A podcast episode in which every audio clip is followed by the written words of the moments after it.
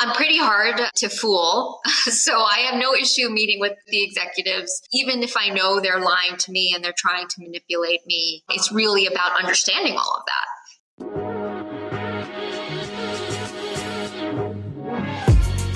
Payment and Banking, der Podcast aus der Mitte der Fin, Tech und Payment Branche. Auf den nächsten Programmpunkt habe ich mich ganz besonders gefreut und das soll gar nicht das schmälern, was wir bisher gesehen haben oder despektierlich wirken, aber wir haben mal wieder einen mehr oder weniger Stargast zu Gast. Den meisten Menschen wird sie vor allem bekannt sein, weil sie maßgeblich dazu beigetragen hat, die sagen wir mal, Causa Wirecard aufzudecken. Sie hat eigenmächtig recherchiert und frühzeitig gegen den Absturz dieses Unternehmens gewettet. Aber auch schon vor der ganzen Sache Wirecard äh, legte sie als Forbes 30 Under 30 eine steile Karriere hin.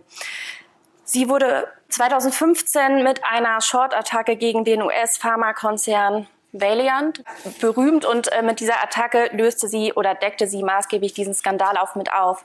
Netflix setzte ihr dann mit der Serie Dirty Money direkt ein Denkmal und mittlerweile betreibt sie ihren eigenen Hedgefonds namens Safcat Capital, angelehnt an eine ägyptische Gottheit.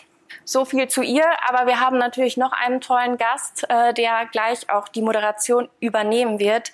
Philipp Klöckner, nicht zu verwechseln mit seinem Kollegen Philipp Glöckner, ähm, mit dem er zusammen den Doppelgänger Tech Podcast betreibt.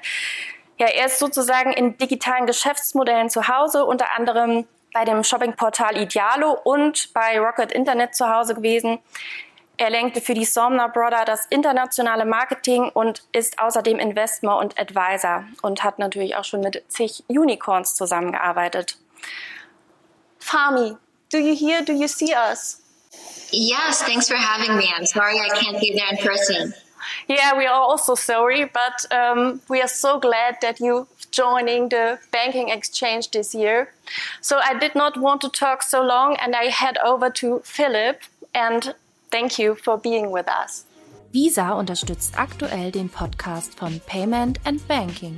Das globale Technologieunternehmen Visa ist weltweit führend, wenn es um digitales Bezahlen geht.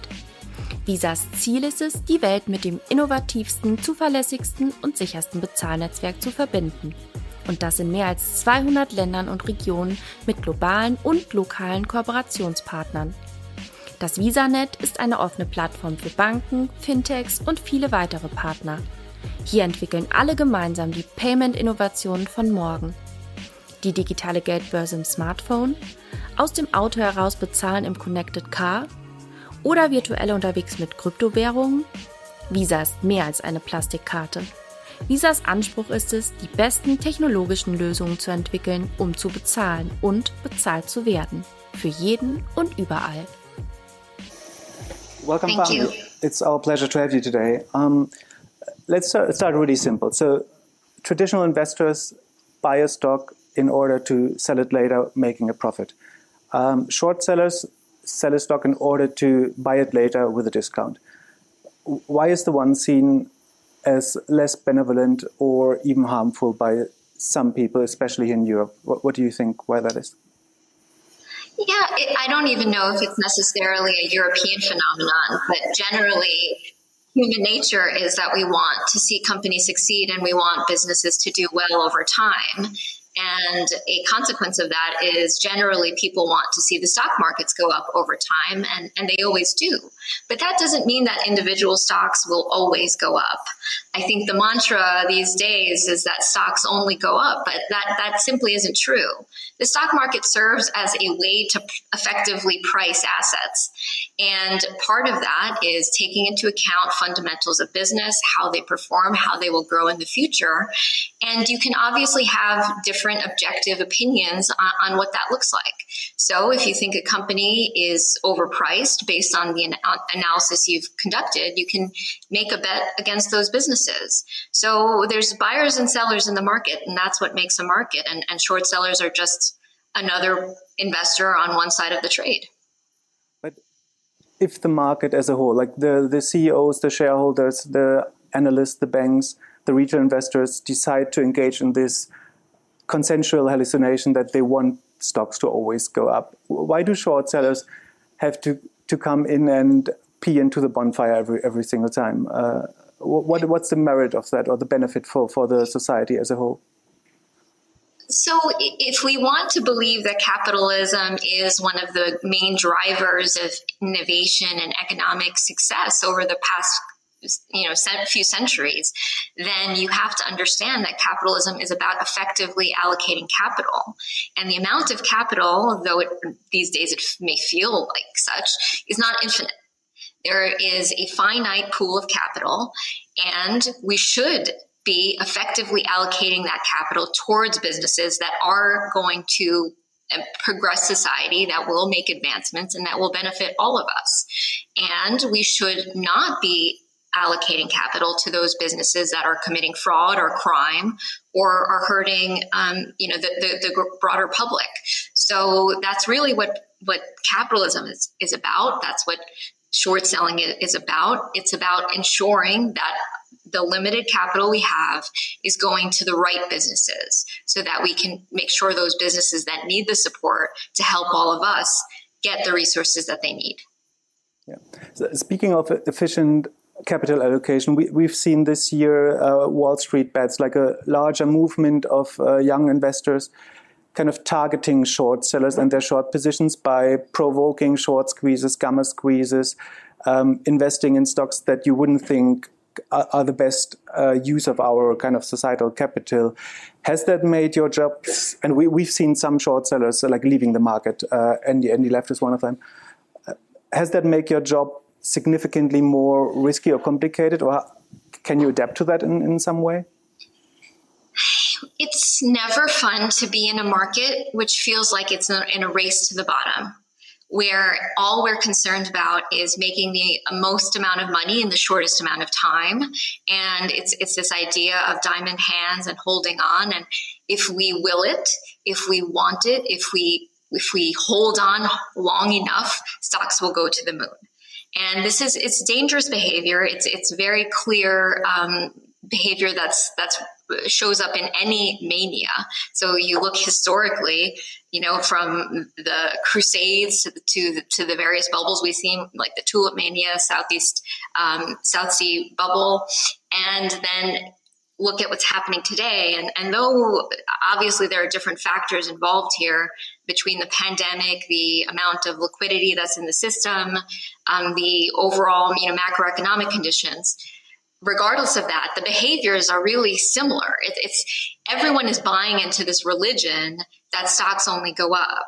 Um, but the thing about religion and why the, the, the, big religions have been successful over time is that they are offering people something that is lasting, some that, something that is lasting past even our, our own existence. Whereas this religion of, of Wall Street bets and diamond hands is about just offering short term profit.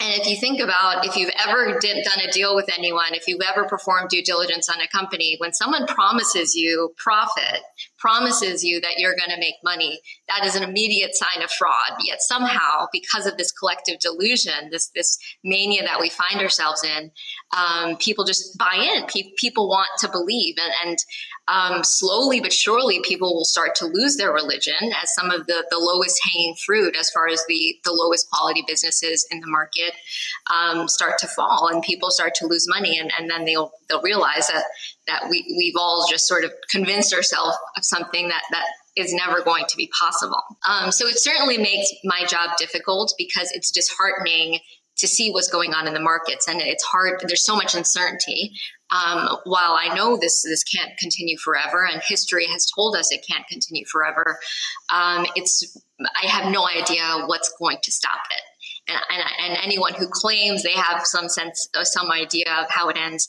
I, I, I wouldn't believe them. Um, but we've generally stayed clear of these Wall Street bets companies. Um, Wall Street bets has been around way before the pandemic, and um, you know back. Bloomberg had profiled Wall Street bets even before these these GameStop phenomenons, um, and for that period, there was actually a decent amount of analysis that was was ongoing um, within that forum um, on Reddit, and, and, people doing meaningful and thoughtful analysis. Um, and in fact, over time, we had seen that many of the companies that we were short were actually being proposed as shorts on Wall Street bets. Um, but I think what a lot of institutional allocators with a lot of money have realized is that they can control, they can corner markets um, because the the way the options market um, has gotten so important at this point, they realize that they can manufacture what they call these gamma squeezes, um, where big big money, big investors with lots of money to throw around can go into a situation that may be heavily shorted, and they can start purchasing um, out of the money call options and they can continue buying these. And then what happens is that the dealer who's selling you these options um, has to hedge um, in, in, case they have to pay out on on um, those options. So what happens then? It just it just squeezes higher, um, regardless of, of how much short interest. It's it's just a really disgusting is the only word for it. It's a disgusting uh, market inefficiency um, that's been exposed um, as, as, we see higher and higher amounts of leverage in the market and and this um, greater volumes going into out of money call options. And it creates a really disturbing dynamic, but we've mostly avoided um, the, the biggest of those gamma squeezes because we're so focused um, simply on companies we believe are, are committing fraud or engaged in bad behavior. Um, more recently, we, we did, we unfortunately did see one. Uh, we were part of a gamma squeeze um, in, a, in a company that's a for profit prison operator here in the States. And the interesting thing with these for profit prisons is that they are structured as real estate investment trusts. Um, so, so they're not taxed. Um, and with the, the Biden administration, there has been a rolling back of these contracts for these for-profit prisons. Um, there's and there's going to be no new contracts in the future. So this you know, non-taxable status will now be lost. And, and the companies even said that they're going to have to reevaluate their tax status, and they're likely going to have to consider bankruptcy. And somehow you have a bunch of let, us say deep value investors that were long these for-profit prison operators and then they, they suddenly find themselves stuck. They're stuck in the position and then you can clearly see that the options are, are you know those call options are being bought and then suddenly one day the thing is up 60% um, it went down just as quickly of course um, but but these are things we now have to be much more um, observant about. So we're much more keen at looking at what what does the options volume look like around these names? And then just appropriately um, adjusting our position size so we can withstand that kind of volatility. Got it. And one of the reasons uh, you are kind of facing uh, that much risk is because Safkhet Capital is a concentrated short only fund. That means like concentrated means you you're ready to invest up to 20 25% of the fund into single names. And uh, short only means you're not hedging against the market. That means you're basically not insuring your performance against the general market performance, which, which obviously is uh, super risky. I mean, kind of what's wrong with you? Isn't running a hedge fund hard enough already? Oh, well, I, I, really don't have much interest in running a hedge fund outside of running this very specific strategy of shorting stocks. Um, it's it's the process of making money by going after bad actors that really motivates me. So it's not as though I ever you know looked up to guys like Warren Buffett and said I want to be this long term value investor and I want to find big businesses um, that I can get in at the ground up and invest over time and compound. Um, no, I, I, I found a way to make money doing what I really enjoy, and it just so happens to be through a hedge fund structure where my my primary responsibility is making money from my investors. Um, so, so that being said, I try to minimize the headaches and to keep things very focused on a, on a concentrated set of names um, without any concern for what's going on in the market or, or hedging for, for, those sort of external factors means that I can do the best job possible on diving deep into those businesses and getting a handle and becoming an expert in those businesses and making sure that I can deliver and deliver big um, you know, when the time is right. And what we've seen in the past year, short sellers writ large are having difficult times. They can be running a book of, of five to 10 names like, like we do, or they could be running a book of 100 to 200 names. And they're still facing the same problems because this isn't, there's not, it's not as though idiosyncratic factors within specific issuers is, is the is what's causing um, underperformance underperformance of short strategies is simply we're up against impossible market conditions. So, in some ways, if I had a book of 100 names or 200 names on the short side, it would be even more difficult because how am I supposed to be able to allocate resources effectively to understand you know that 100 set of names so that i can really make the best decisions as far as how do i size these positions how do i predict when we might make money so it's a lot easier to, to make those very informed decisions when you have a smaller group of stocks that you're trading around. Got it. And like you said already, that you're only kind of betting against companies that are either fraudulent or engaging in criminal activity or relying on predatory business models. You were also vocal about having a short position in Tesla. Which of the three do you think the company is engaging in? So we already know that there is some level of financial misrepresentation and financial and, and accounting shenanigans at Tesla. And then you add to that the, the, the business model that's been popularized by Silicon Valley, and it's very it's it's emblematic of late stage capitalism, where we have these founder CEOs who have ultimate power and shareholders give all of their power away to these executives and these executives have no checks and balances. They have disproportionate amount of voting rights um, and they surround themselves with a board of directors that will only say yes to, to whatever they do. And anyone who doesn't toe the line gets thrown out um, so Tesla's the picture child of, of everything that's wrong with where we are with capitalism and where we are with capital markets. Um, that being said, I never saw it as a huge conviction position because um, there are so many eyes on Tesla. Um, you know, anyone who considers themselves a short seller has done some form of analysis on Tesla and has taken these positions. Um, so for me to, to now enter the situation, unless I have some new edge um, and a new um, angle that we can research and get a hook on and develop conviction, then it's very hard for me to have conviction in a Tesla short position.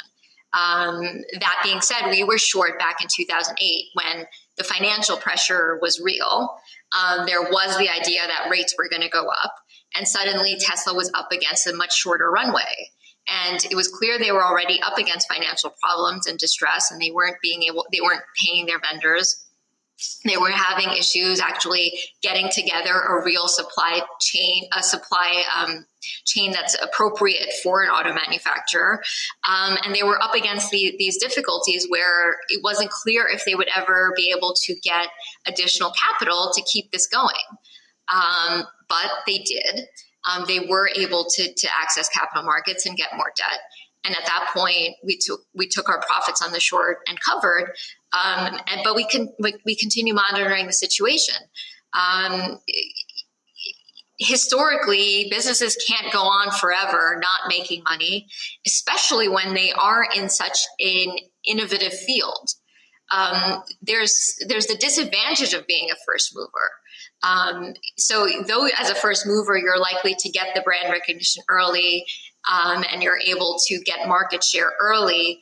Um, but over that period, many of your competitors who may have been much more established can they can take their time. They can be more patient about being thoughtful about how they enter the market. They are watching exactly everything you do. They're making, they're watching the cars that you make, and they're improving on the processes that you've already set out on. Um, so it, it only gets more difficult for these first movers over time in a space like electric vehicles. There's a whole bunch of conditions um, that could make Tesla attractive to sh- for a short seller, but um, it's for me right now. It, it's again, it's we, we don't necessarily have that hook um, that that would give us the conviction that we would need to take a big position there.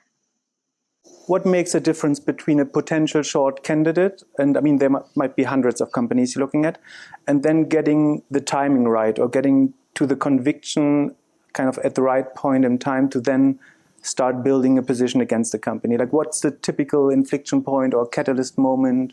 As, and especially as you're not usually not releasing your own research, so you can't catalyze the, the decline yourself. Um, like, how do you meet that timing decision usually?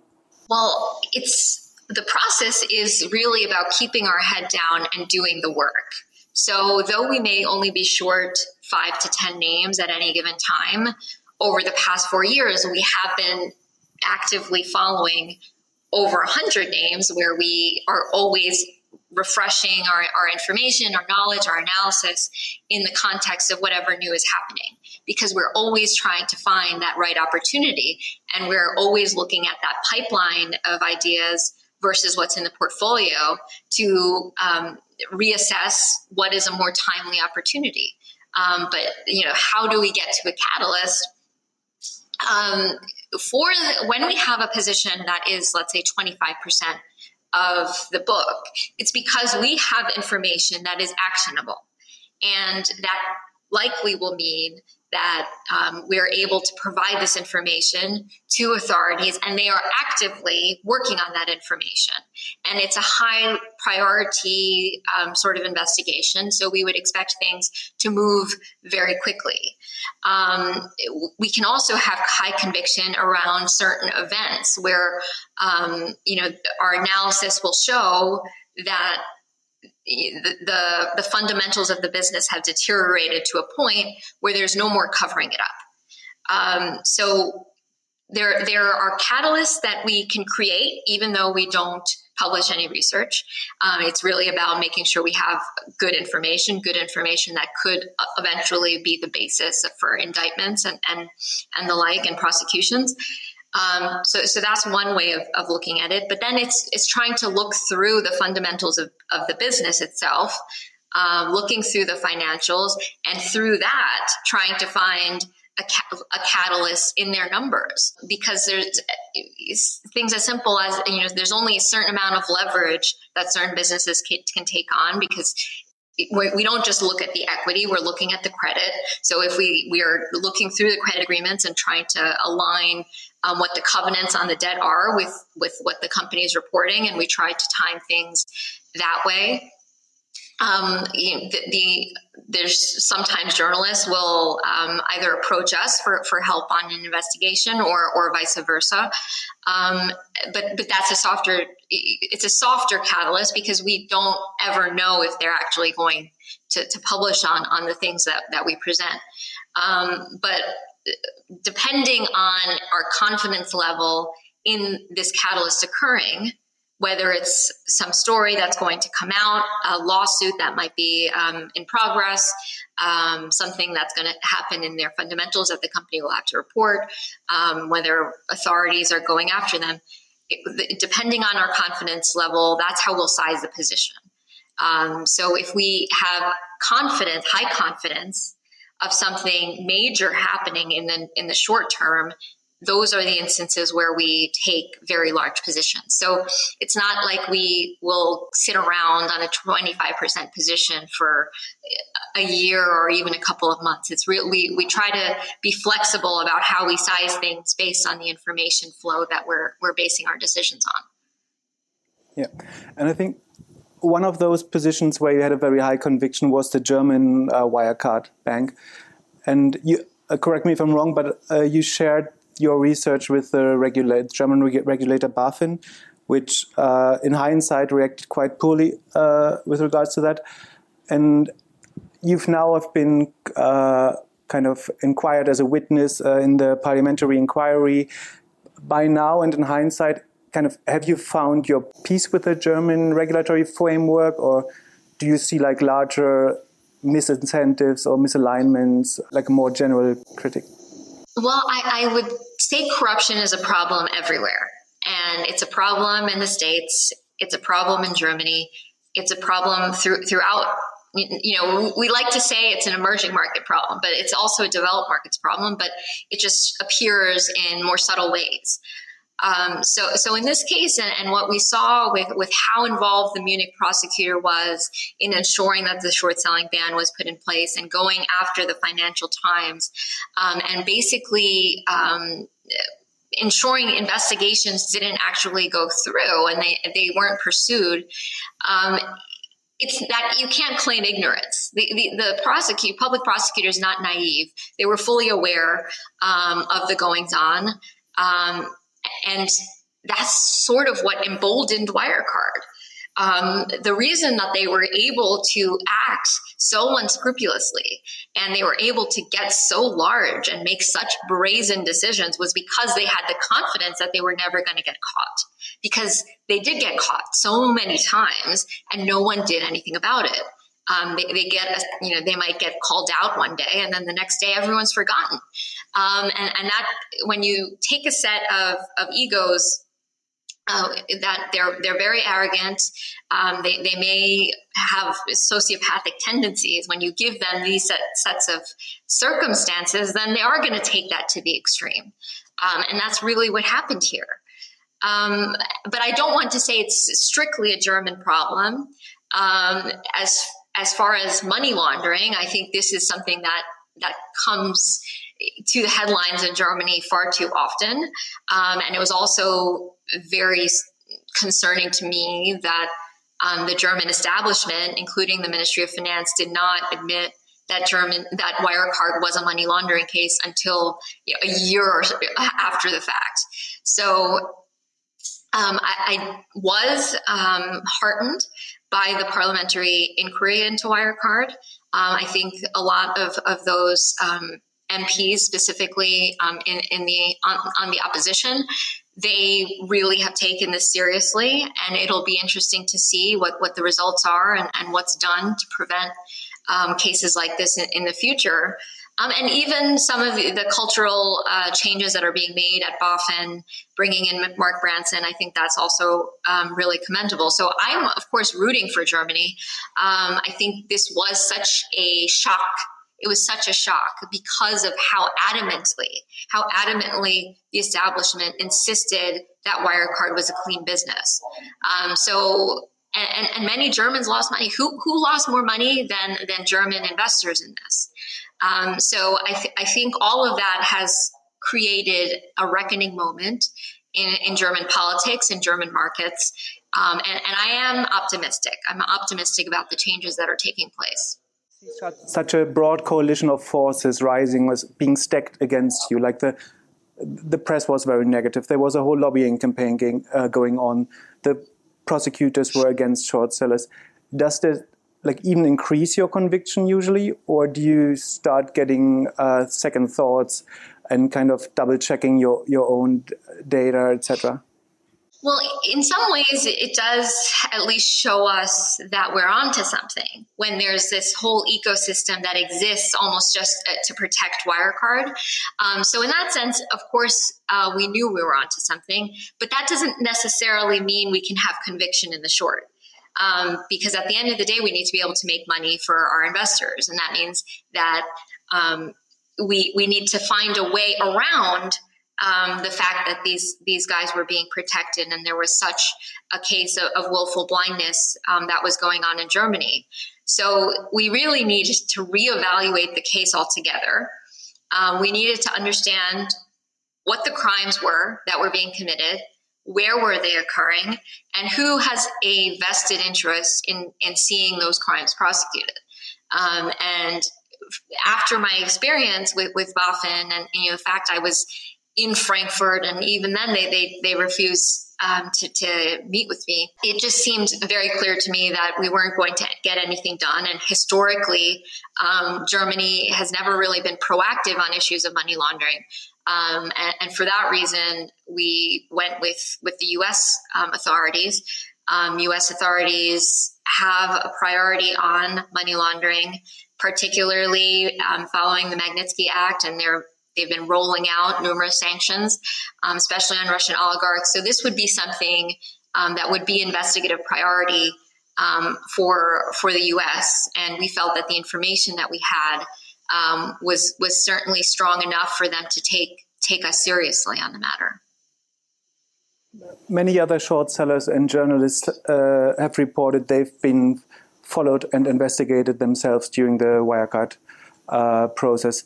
Have you experienced any virtual or physical threats that you got aware of? Yeah, so even before I launched Safkhet, which was January of, of 2018, um, we had started our research process on, on, a number of names, one of them being Wirecard. Um, and part of that research process, um, I had filed a Freedom of Information Act request, so a request for public records from the government relating to Wirecard. Um, and those requests are eventually made public. So um, Wirecard must have gotten uh, a hold of those records and saw that my name was on there and assumed that I was investigating them and assumed that I, I was short. And from then on, um, I was up against you know huge cyber surveillance, phishing, hacking. Um, before I, I, even really realized um, quite what was going on. Um, I just knew I was being targeted. I, I wasn't absolutely positive that was Wirecard um, until I, it, it, became pretty clear um, based on some of the, the, the emails uh, that they were faking and, and, that I was receiving.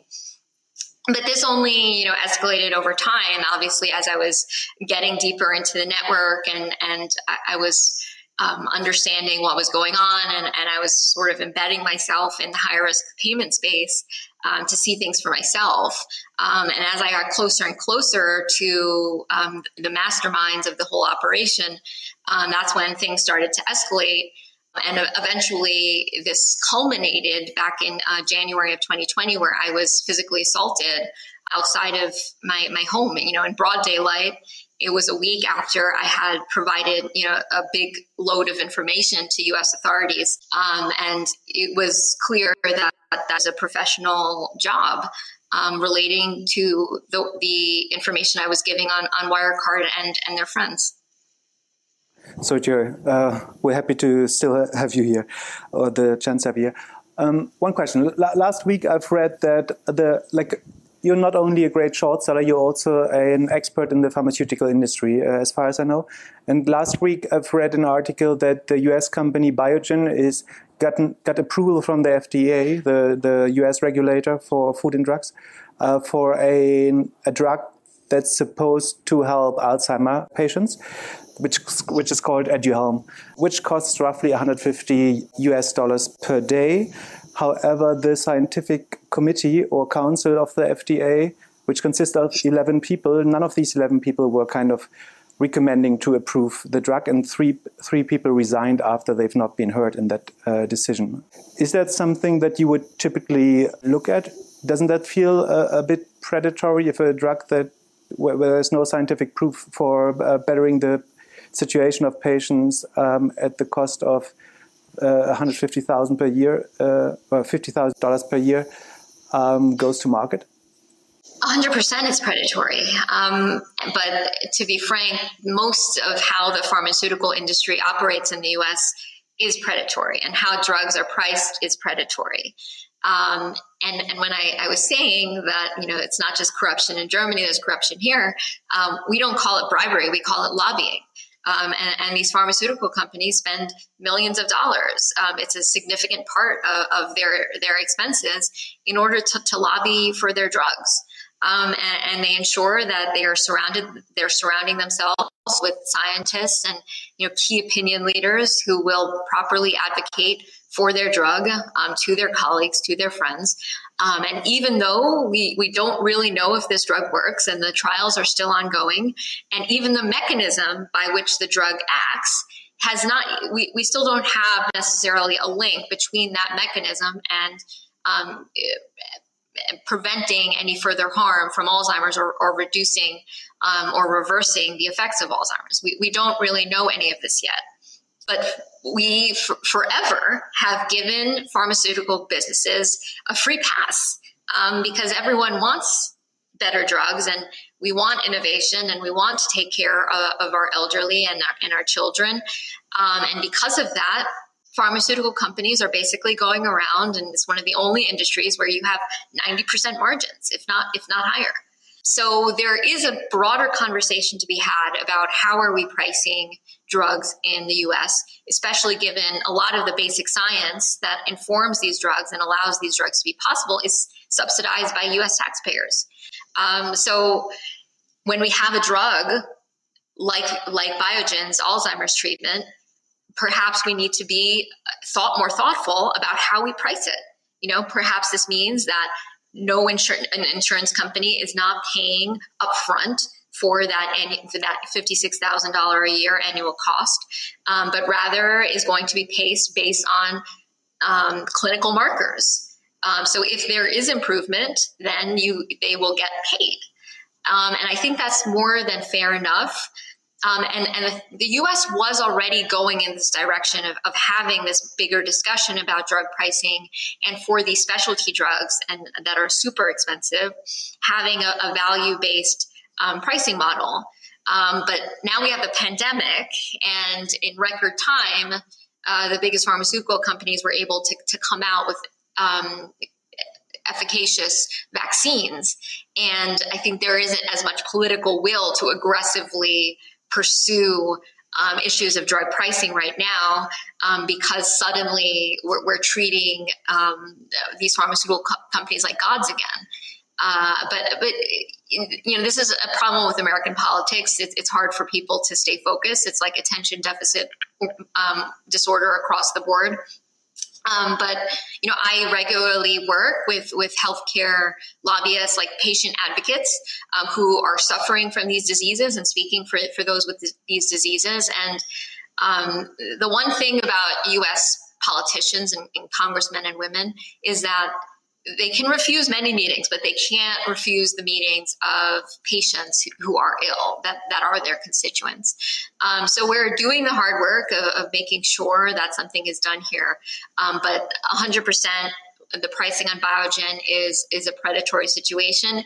It remains to be seen how this actually plays out, um, and if we're able to do something that would be fairer um, for patients and everyone else in the system. Thank you. Probably last question before we open uh, the questions to the audience. Is there any event you can think of that would make you revise your short only strategy that lets you go on the long side or uh, engage in a short long uh, strategy? Absolutely not. Just because I, I don't see myself um, as as a long short investor, I don't want to spend my time doing that. Um, I really just love um, what, what I do on the short side, which is funny because sometimes finding longs, it, everyone likes to say it's so much easier than finding shorts. Um, but but the way it works, sometimes you know, as as I go through researching these companies and I find something that's wow, that's that's actually a good business. Wow, that's operating ethically. I just tell my investors, hey, looked at this as a short, um, but maybe you want to go long. I'm not going long, um, but you know, it, it's it's more just opportunistic like that. I, I don't see myself ever changing the business model. How would your work and your life would look different if your fund would be you, are a very small team still uh, how would your work be different if your fund would be four or five times the size you think could could you investigate more companies or would you like still take very concentrated positions then yeah, absolutely. We would still be very concentrated. And the thing is, we target fairly liquid, um, you know, large cap um, businesses, many of them. So we, it's not as though we're, we're capital constrained. So if we took another, you know, let's say 500 million, we could easily deploy that um, across the types of names that we already look at. Um, and but when we do get bigger, and, you know, I'm sure we will. Right now, short selling is perhaps the, the least popular strategy out there, but that probably means it's it's one of the best times to get in. But but either way, it's um, we are it, the the resources would just go towards diving deeper um, because it takes a lot of money to to go and build up these cases, do the research, and then present those cases to regulators and, and others. Um, that's that's capital intensive. So. Um, could that mean then that we don't just have one Wirecard situation? We are able to to juggle a few of those big, intensive type names um, at, at once.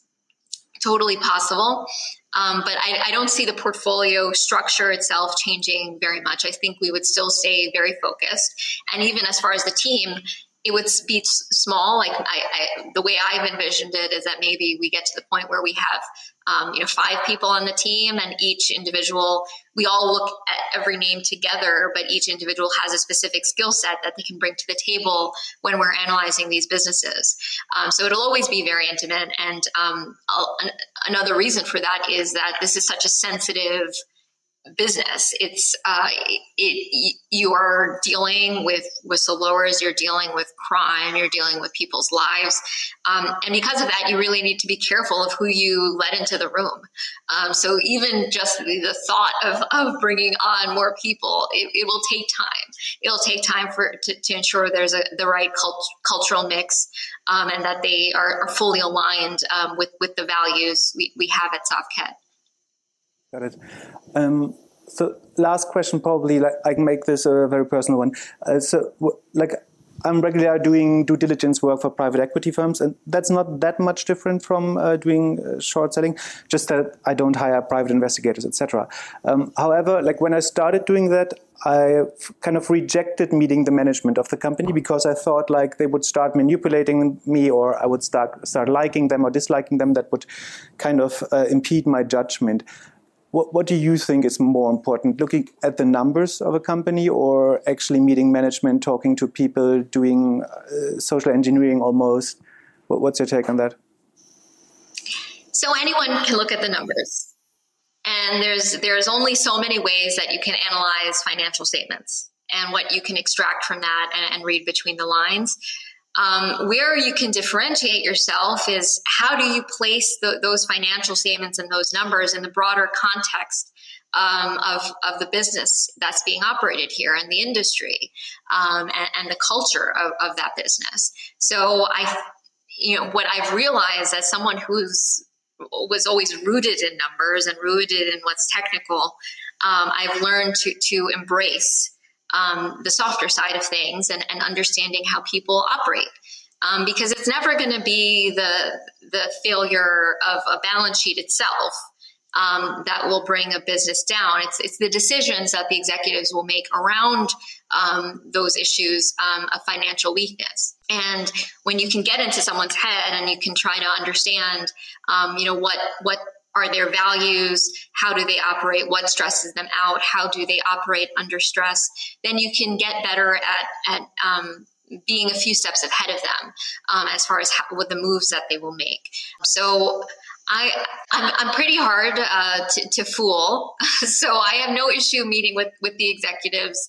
Uh, I, even if I know they're lying to me and they're trying to manipulate me, um, it's really about understanding all of that you know, what's the extent to which they're trying to manipulate me? Why are they doing this? Um, you know, how are they reacting? Um, will they look me in the eye? Um, you, you, know, will they engage with me politely, or will they will they make underhanded comments? You know, all, all of this sort of factors in to understanding the bigger picture. Um, because in cases of systemic fraud, um, so it's not just one lone wolf um, that does something wrong within a business, but it's sort of this rot that is throughout the organization, uh, which is something we saw um, within multiple offices for Wirecard. It really is about understanding culture, and culture is all about people. So that is a huge part of differentiating our analysis um, from just you know a, a, basic sort of look at, at how the numbers are doing you just mentioned you, are still getting better. Like, like I'm sure you've learned a lot when you've worked for Grant Savage. Um, I'm sure like raising your own fund was exciting, and you've learned a lot. What is it that you're still learning, kind of in the last year or, or, or this year?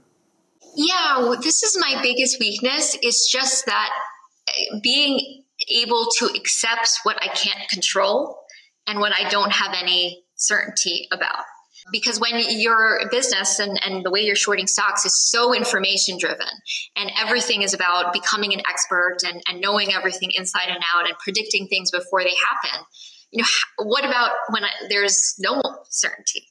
It's complete uncertainty and there's nothing that i can do to change the situation. Um, i have no way to predict what's going to happen. And operating in those positions of uncertainty um, that's, I think, the, the hardest part for really for, should be for, for any actor in the financial markets, um, because it's really about understanding what you know and then clearly understanding what you don't know. And I'm getting better at, of course, understanding what I don't know, but getting comfortable with what I don't know is, is definitely the harder part. Thank you, Fahmi. This was, thank, thank you for your honest answers and the insights. This was super interesting for me personally, but for the whole audience, I think. Um, Nicole, welcome back on stage. Thank you, Fahmi, also from my side, um, from the audience. Thank you for the personal insights in your work, the business market, your business model, what it means, uh, hedge fund management, short selling, and the practice. Hopefully, we see you next year here on site. Maybe the traveling restrictions will be much more better then. Yes, I look forward to it. Thanks for having me. Thank you. Thank you again. Best greetings from Germany to New York.